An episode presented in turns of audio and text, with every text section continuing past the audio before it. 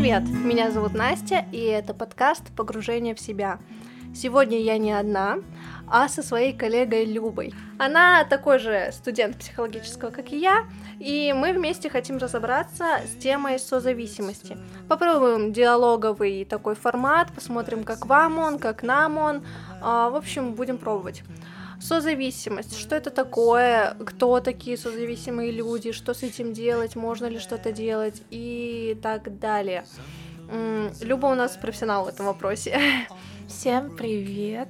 А, начнем с того, что созависимость можно рассматривать как а, патологическое состояние, можно рассматривать как болезнь, но сегодня мы будем рассматривать ее как а, психологическое состояние. Получается, что патологическое состояние, э, как патологическое состояние рассматривает кто? Клинические психологи, а, психиатры, ну и вообще врачи. Угу. А как там болезнь еще ты говорила? Болезнь это с какой точки зрения медицинской? Да, болезнь это более с медицинской точки зрения, а вот как раз как психологическое состояние это с психологической точки зрения. Что еще может быть психологическим состоянием, чтобы было понятно?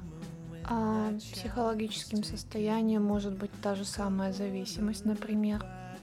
А может быть вот созависимость, которую мы сегодня обсудим. Также психологическим состоянием даже мог, может быть а, различные расстройства личности, если я не ошибаюсь. Угу.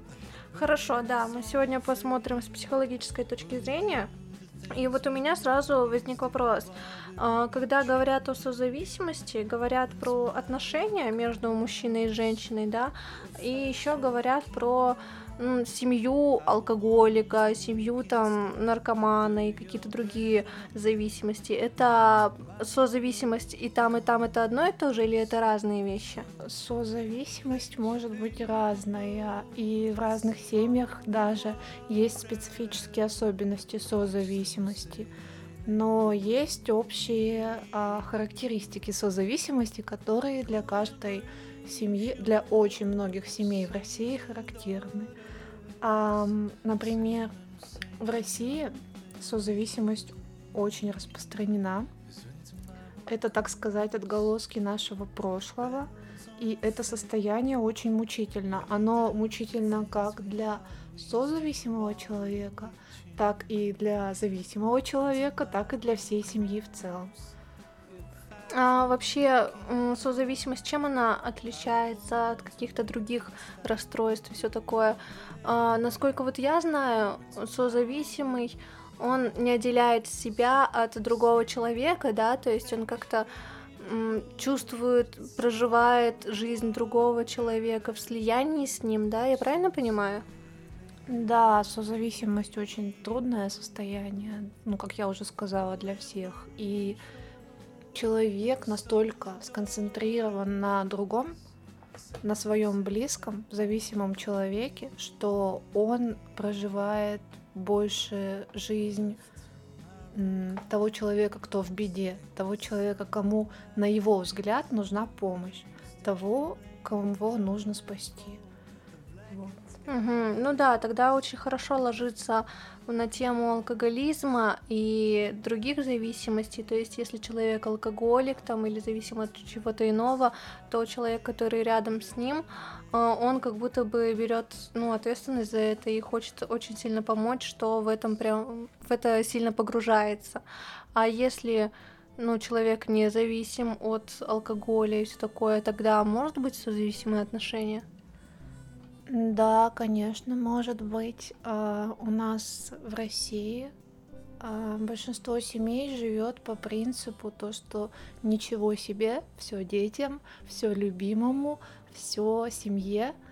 А, и это тоже в какой-то степени созависимое поведение, и это созависимые отношения, потому что ну, человек забывает о себе, о своих потребностях. Получается, это речь о каком-то, о какой-то жертвенности, да, когда я приношу себя в жертву семье, другому, любимому, детям. Это означает, что я созависимый человек. Да, получается, это так. Угу. А что отличает зависимого человека? Зависимого человека отличает а, гипофункциональность в семье. Начнем с того, что семья, где есть созависимость, уже а, дисфункциональна сама по себе. А в этой семье созависимый человек берет на себя большинство функций, он гиперфункционален, он несет много ответственности за все и за всех, он хочет всем помочь, всех спасти, всех вылечить и так далее. А зависимый человек, ну, под таким давлением, а, естественно, он гипофункционален. То есть, ну, ему не нужно особо напрягаться, потому что его, ему помогут, его спасут, а, за него возьмут ответственность. Угу. Получается, есть вот две таких позиции гиперфункциональные и гипофункциональные. Если кто-то берет слишком много ответственности за других, то другому эту ответственность брать не нужно за себя и за других в том числе. Получается так, да? Да, в этом-то и главная проблема, и это и определяет а, именно мучительность а, мучительность зависимого человека, можно так сказать, потому что, ну, он получается, находится в капкане, так сказать. И есть даже такой феномен интересный, что женщина, которая живет с зависимым от чего-либо человеком, она, переходя в новую семью, а, может так повлиять на нового мужчину, что и он станет зависимым рано или поздно. Интересно. А насчет зависимости еще что хотелось бы сказать. Мы читали о том, что зависимость это предрасположенность, да, и получается она может проявляться, а может нет. А, или это все-таки болезнь, и откуда она вообще берется? Зависимость это патологическое состояние, это самая настоящая болезнь, и люди очень часто убегают от того, чтобы называть эту болезнь ну, истинным словом. То есть никто в семье не сядет за стол и не объявит, у нас, а, у нас папа болен алкоголизмом. То есть а, Сколько книг и статей я читала, большинство психиатров рассказывает о том, что когда к ним приходит э, созависимая женщина, она начинает отнекиваться. Рано или поздно у нее начинается такая защитная реакция, что нет, нет, у нас все нормально, муж у меня только по праздникам. Вот он, правда, себе все здоровье испортил, э, а, все уже и работать не может, но он вот только по праздникам, ну подумаешь, там иногда в запой уйдет. Все же это лечится, помогите. Вот так. Угу.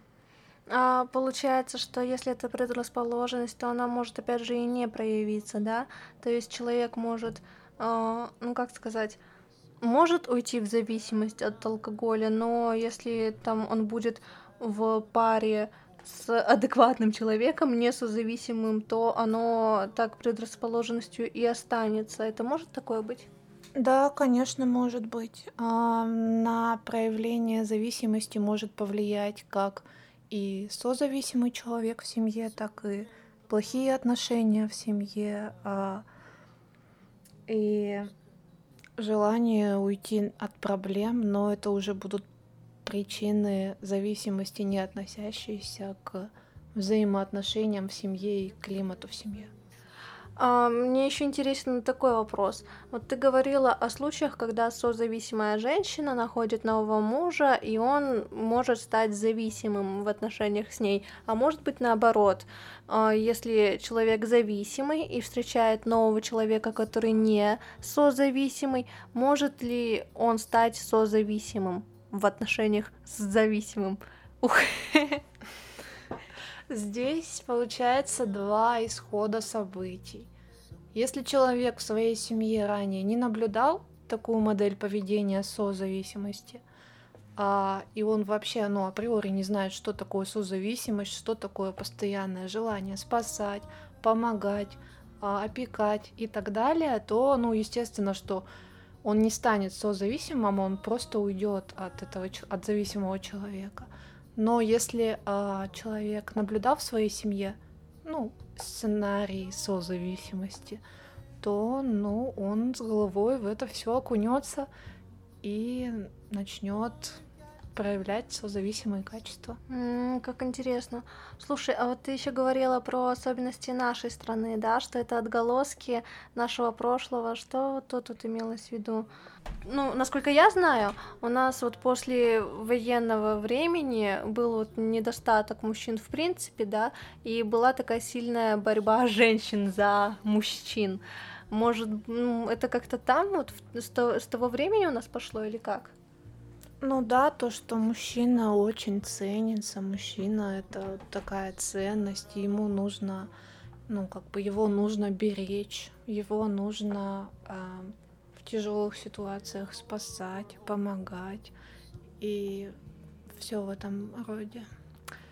И тут, получается, переходит, ну, дети смотрят на это, учатся этому, да, и переходят в свои отношения с такой же позицией.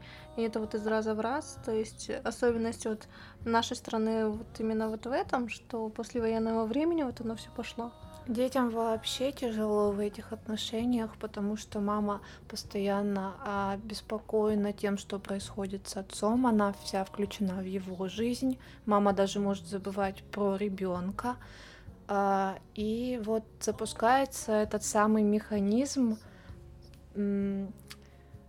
передачи ребенку модель поведения, ну, модели поведения, созависимую модель поведения. То есть, ну, ребенок видит, что вот мама, она так обеспокоена отцом, но это значит нормально. Это естественно. Ну и в своей семье он может это повторить. Мгм. Слушай, а вот мы постоянно говорим о созависимых женщинах. Это, это как, почему так получилось, что созависимые в основном женщины? Бывают ли созависимые мужчины вообще? Бывают созависимые мужчины тоже бывают, если а, в отношениях, например, страдает зависимостью женщина, если она страдает алкоголизмом или наркоманией, а мужчины тоже часто могут вставать на позицию созависимого. Но просто так закрепилось, что а, женщины у нас, они очень гиперответственны, они с одной стороны могут больше вынести, они считают, что ну это же женская роль опекать, заботиться, беспокоиться. Это им как-то более свойственно, поэтому это чаще распространено.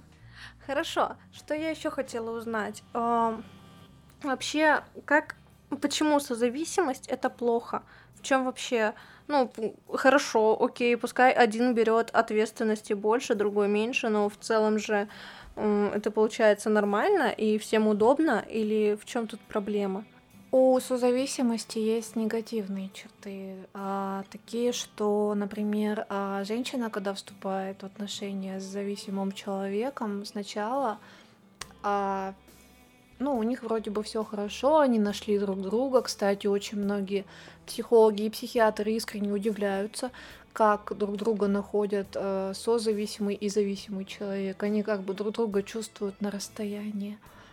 А, вот, ну, поначалу у них все хорошо, у них все складывается, они друг другу подходят, но в какой-то момент все начинает усугубляться в том смысле, что ам, есть такое понятие, как э, толерантность к боли. Вот когда женщину, которая прожила с алкоголиком, ну, сколько лет 15-20, спрашивают, вот если бы вы были молодой девочкой, а позволили вы позволили бы вы мужу так с вами обращаться, позволили бы вы поднимать на вас руку, а, называть вас там самыми разными словами.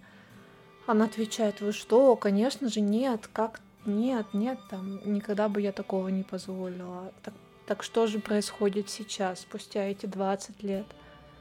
Ситуации могут быть и хуже не только психологическое насилие, не только физическое насилие, но и просто постоянное, постоянная боль от, от таких отношений.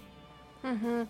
Но еще здесь есть такой момент, что сначала я там о нем позабочусь, да, сначала как бы мне не сложно там ему вот это все сделать, там записать его к врачу и все такое, а потом в какой-то момент просто э, да сколько можно, да, почему я это все за тебя делаю, а что вообще делаешь ты? И тут получается, что вот женщина начинает пилить его за то, что он такой недееспособный, хотя по сути до этого это она брала за него ответственность, теперь она как бы ну, его во всем этом винит, получается, да, и тут вот это насилие еще и с моральной точки зрения получается, да, вот именно насилие, ну, психическое, что вот ты такой такой плохой, никакой ужасный мужчина, сколько можно таким быть. И, ну, mm-hmm. это, мне кажется, вообще, если вспомнить даже советские фильмы, вообще только так, только так и показывают отношения между мужчиной и женщиной. Она постоянно ему говорит, какой он плохой. Вот. Как ты думаешь, так это или не так? Да, понимаю, о чем ты хочешь сказать. Да. А что еще происходит, когда вскрывается, то, а, вскрывается зависимость мужа, например, и а, начинается вообще контроль постоянный. А, куда он пошел, когда он придет, опять выпил, выпил, не выпил. А, кажется, mm-hmm. что этот контроль равен безопасности, но это далеко не так, потому что но если человек захочет выпить, он найдет любой способ выпить. Здесь уже вопрос о том, Э, имеет ли вообще смысл контроль. И mm. кажется, что ты можешь уберечь, но это не так. Интересно, очень классно. Мне вот еще что интересно. А, а какие вообще, ну что за этим скрывается? Какие женщины подвержены созависимости? Ну, считается а, центральная позиция созависимости, центральное утверждение это то, что а, низкая самооценка люди с низкой самооценкой чаще всего э, склонны вот к созависимым отношениям. Почему-то считается, что самооценку, ну вообще я считаю, что в нашем обществе есть такой, есть такой взгляд, что самооценку, то есть хорошее отношение к себе, уважение а, и прочее, это нужно заслужить. А, нужно ну, чтобы тебя похвалили, нужно, чтобы ты там показал совсем красивым, нужно заслужить улыбку. Мало кто помнит, что а, каждый человек ценен от природы. Ну вот, то есть человек родился и все, и он ценен. Ну, вот не знаю, вот по моему опыту э, девушек, которых я видела вот в таких вот отношениях, не сказать, что они как-то с низкой самооценкой, мне кажется. Ну, даже вот эти, эти советские фильмы, да, ты там такой секой плохой, мне кажется, она очень уверена в себе. Ну, тут несколько моментов. Первое это то, что она может самоутверждаться за счет того, что какой у нее плохой муж, какая она бедная, несчастная вот за что вот он ей такой достался, она-то всем помогает, она же всех спасает, она вообще, ну, куда все без нее, ну вот куда. А, ну то есть это как способ именно поднять себе от самооценку, да, то есть как бы истинная самооценка здесь получается все-таки остается низкой, да? Да, а также ты говоришь, что создается впечатление о наоборот завышенной самооценке. А это может быть уже как напущенный туман, то есть человек не уверен в себе, и он создает впечатление искусственно, что ну он молодец, он вообще очень хороший человек, он прекрасный, он напустит вокруг себя этого тумана, ну и чувствует себя лучше. Хорошо, э, в принципе, мы обсудили все, что ну, хотелось нам, какие у меня возникли вопросы, я на все получила ответы, и сейчас а, ну, хотелось бы как-то это все систематизировать, да, а, еще раз повторить и вот разобраться с тем, что с этим делать. Итак, созависимый человек характеризуется чем? Во-первых, это озабоченность о другом человеке, а, потребность контролировать, опекать и подавлять даже в чем-то его, Потом это запрет на чувства, да, то есть как бы ну, желание быть там хорошей женой, матерью, девушкой, все такое, и не чувствовать злости, обиды и так далее. Дальше. Нет разграничения ответственности, да, что есть моя ответственность, а что есть его ответственность, ответственность другого человека. Нет понимания того, э, ну, за что мне нужно брать ответственность, а за что не нужно. И также нет разграничения границ, как своих, так и чужих. То есть э, нет понимания того, как со мной можно, а как со мной нельзя, и как с другим можно, а как с другим нельзя, да. Вот как бы, когда нужно остановиться и не лезть к другому человеку. Также мы разобрали, что это низкая самооценка и фокус вовне, да, получается, постоянная, ну, попытка оценить себя глазами другого человека. Вот, и что с этим делать? Психологи предлагают э, работу с прошлым опытом в самом начале, да, то есть откуда все это пошло, исследовать там м, примеры своей семьи, э, с, м, кого-то вообще окружения, близких, там, не знаю, учителей, может, кто-то говорил о том, как надо. Дальше идет возвращение ответственности за самого себя. А, а тут просто о том, что не только другой человек еще во всем этом виноват, да. В общем, все это идет как-то все вместе, и нужно. Ну, есть определенные упражнения, а, тоже можете поискать на возвращение ответственности от психологов. А, также работа с границами, да, установление границ. Как со мной можно, как со мной нельзя, можете прям списочек составить, да. И, ну, когда мы поработаем над границами собственными, то потом мы замечаем и границы чужие. Дальше идет работа с самооценкой. У меня есть подкаст на эту тему, также я бы посоветовала Стрелецкую, она классное упражнение на это дает, да, то есть про возвращение ценности самого себя как человека. И дальше идет различие потребностей. Um, тут о том, что когда я устал, когда я хочу есть, да, что я вообще хочу сейчас, вот, uh, когда я чувствую себя в безопасности, что я могу сделать с этим, чтобы помочь самому себе и работа с чувствами и эмоциями. То есть у созависимых людей с этим именно большая проблема, а, что нет понимания, когда эмоция моя, а когда эмоция чужая. С этим очень сильно может помочь дневник эмоций и другие упражнения на понимание собственных чувств и эмоций, там дневник, в принципе, личный дневник, да, или может быть еще что-то. Тоже посмотрите, погуглите, много очень книжек на этот счет. Вот. И последнее, последний этап в работе с созависимым человека а, это обучение здоровым стратегиям отношения, да, как можно иначе, помимо указывания на то, что делать, как можно иначе, помимо опеки, можете прям мозговой штурм самому себе сделать и полчаса выписывать, как еще можно помимо всего этого. Вот. На этом у нас все. Это все, что мы хотели обсудить, сказать. Возникли ли у тебя, Люба, вопросы, потому что я сказала? Нет, вопросов не возникло. Я считаю, что самое главное это понять и осознать, что проблема действительно есть, и возглавить ее. Вообще прекрасные слова. Давайте на этом закончим. Спасибо, что были с нами. И если у вас возникли какие-то вопросы или предложения, или еще что-то, пишите в Инстаграм, в Телеграм, какие там еще внизу ссылки есть. В общем, приглашаю вас в диалог. Пока-пока. Пока. -пока. Пока.